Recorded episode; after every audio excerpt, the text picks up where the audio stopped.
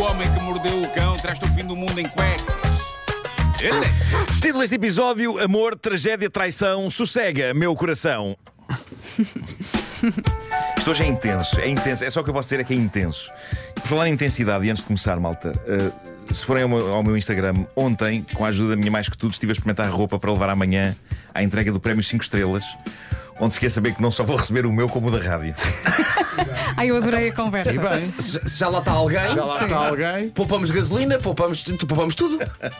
Mas não é. eh, eh, Será que estão espaçados na cerimónia? Ou será que eu chegando lá para receber o meu, posso ser já agora levo. Não, não, não, não, não. Não. O da rádio é o primeiro, o teu é o último.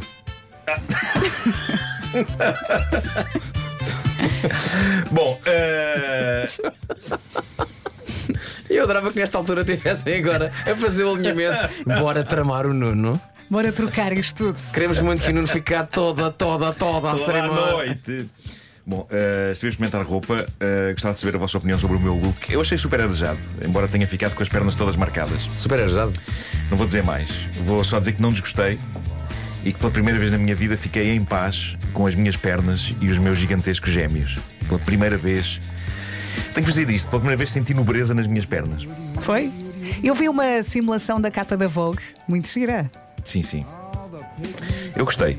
Bom, ah, nos Estados Unidos, em Ohio, um rapaz e uma rapariga, Logan e Tiana, casaram no local mais improvável de todos, uma casa de banho pública de uma área de serviço. Ainda dizem que o amor está morto.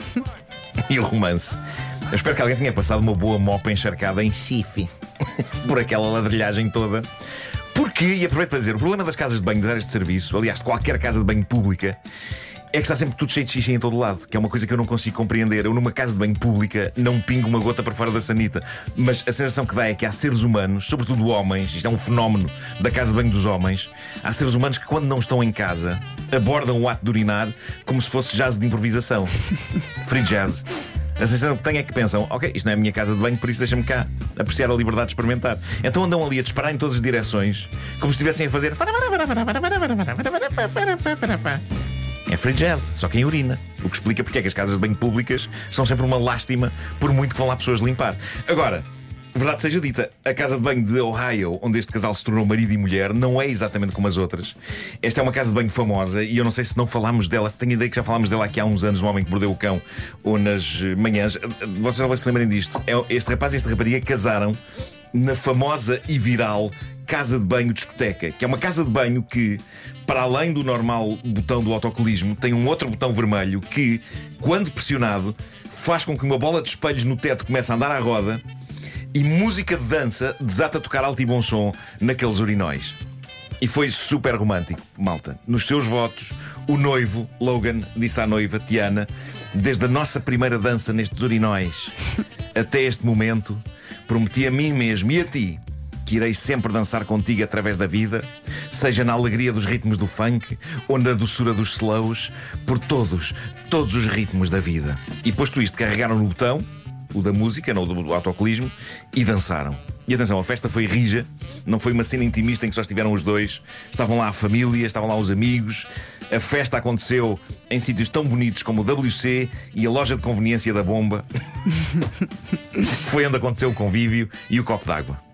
Acho bonito. Cenário lindíssimo.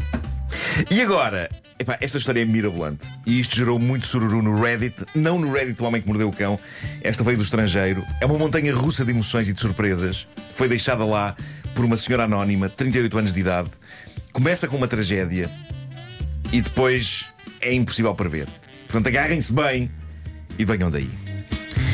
Ela escreveu o seguinte: Eu estava casada com o meu marido de 42 anos há 9 anos. Sempre achei que a nossa relação era perfeita, sempre achei que éramos felizes.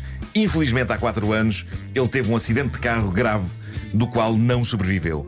E dizer que fiquei de coração partido é uma maneira leve de definir o meu estado. Agora imaginem o quão pior foi quando soube que ele andava a enganar-me. Isto é uma bomba atómica. É uma bomba atómica, mas ainda é só o começo desta saga. Diz ela: a namorada secreta do meu marido foi ao velório porque os pais dele sabiam deste caso dele e, como ele a amava, eles decidiram que ela era bem-vinda no funeral. Ai, que, que cena. Fiquei furiosa com isso, mas não tinha energia para reagir e por isso passei o funeral inteiro a chorar. Malta, eu sei que isto está muito angustiante e pesado. Confiem nas reviravoltas do destino. Portanto, temos o funeral do marido desta senhora, temos nesse funeral a amante do marido, cuja existência foi descoberta por ela só depois da morte do marido. Ela diz que quando o funeral chegou ao fim, a amante do marido foi ter com ela, a viúva, para lhe dizer simpaticamente o quanto lamentava tudo. E ela diz: Não lhe respondi nada, virei-lhe a cara e saí. Pá, e ninguém a pode censurar por isto, não é? O que é que se diz numa situação dessas? Claro. Bom dia, obrigado. Bom, ela, ela não esperava ver mais a amante do falecido, mas o que é certo é que, um mês depois, a amante do marido aparece-lhe à porta de casa com o intuito de, assentada à poeira, no fundo explicar-se sobre o que tinha acontecido. E diz a viúva que conta esta história. Ela basicamente desatou a chorar convulsivamente, dizendo o quanto lamentava o sucedido e o quanto ela nunca quis magoar ninguém. E o que é que sucedeu então? A viúva teve pena da amante do marido. Ela disse: tive pena dela, pelo tanto que ela estava a chorar e porque ela de facto me parecia sincera, e por isso eu dei-lhe um abraço, disse-lhe que tudo estava bem e que a perdoava.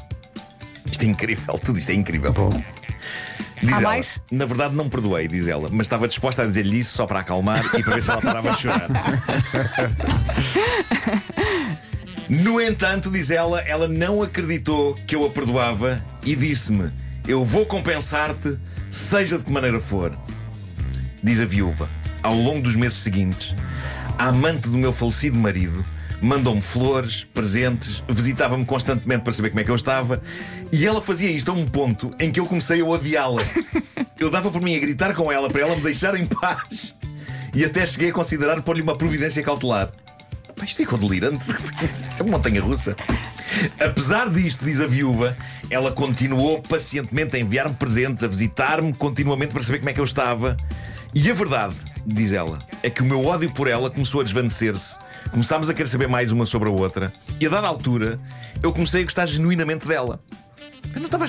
O que, que história é esta? Que Marco, começaram onde é a, que isto- onde é a que isto vai parar? A história não acaba aqui. Onde A é que isto vai parar, Nuno? Uma noite em que fomos sair, diz ela. Que? Depois de uns quantos copos, eu disse-lhe o que sentia por ela. Surpreendentemente, a amante do meu falecido marido disse que sentia exatamente o mesmo por mim. Beijámonos.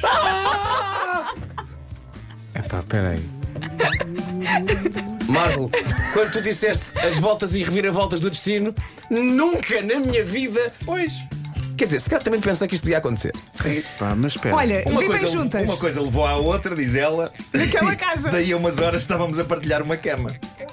Começámos oficialmente a namorar, percebemos que nos amávamos, recentemente ficámos noivas e decidimos agora casar uma com a outra. E ela publicou a notícia nas redes sociais. Isto fez com que os meus ex-sogros ficassem a saber a novidade e começassem a massacrar-me. Agora, a razão dada pelos sogros para este massacre é incrível. Eles podiam dizer que era uma pouca vergonha ela, a viúva do filho, agora andar enrolada com a amante do filho. Mas o que os sogros lhe disseram foi: é uma vergonha tu ires casar com a mulher que foi o verdadeiro amor da vida do nosso filho. Ai, epá, O quê? Que história! meu quê? Deus. Diz ela. De início ignorei-os, mas eles agora conseguiram virar toda a família deles contra mim. Todos os dias recebo mensagens de ódio e insultos de parentes do meu marido. Tenho estado a tentar bloqueá-los e ignorá-los, mas depois de tanta mensagem comecei a sentir dúvidas sobre se estou a fazer a coisa correta. Pá, nos comentários a isto, as as pessoas já estão perplexas com esta história, não é? Há, há muitos emojis de, de cérebros a explodir. Algumas apoiam a história de amor entre elas, porque o coração não escolhe enquadramentos, por invulgar que seja o enquadramento. Outras pessoas acham que ela cedeu a uma stalker e que foi manipulada pela amante do marido após meses de insistência e de assédio. E há uma pessoa que diz apenas uma linha que é: Bom, tenho de passar lexívia no cérebro. Mas é verdade, é verdade. Eu acho que também não é caso disso. Eu acho que se elas gostam genuinamente uma da outra, o amor entre elas é quase, é quase um tributo ao amor que ambas tinham pelo falecido. Agora, se elas tiverem filhos, se a história de amor delas é tramada de explicar, pá, é um bocadinho. É um, é um Sim. How I Met Your Mother muito original. Agora pensem só. Mas com jeitinho, se calhar consegue-se. O falecido, onde quer que esteja, a olhar para a antiga cama dele, a ver quem lá está e a dizer: Eu quero voltar! Porquê que eu morri? Eu quero voltar! Sim, sim, sim. Mandem-me lá para baixo, faz favor! Ai, agora é que. Lá para baixo? Tu achas que ele está lá em Está no, céu, cima? está no céu. Ah, não, está. Achas? Tens razão. Mandem-me lá para cima, faz favor! Isto aqui muito calor! Mas lá em cima está mais ainda!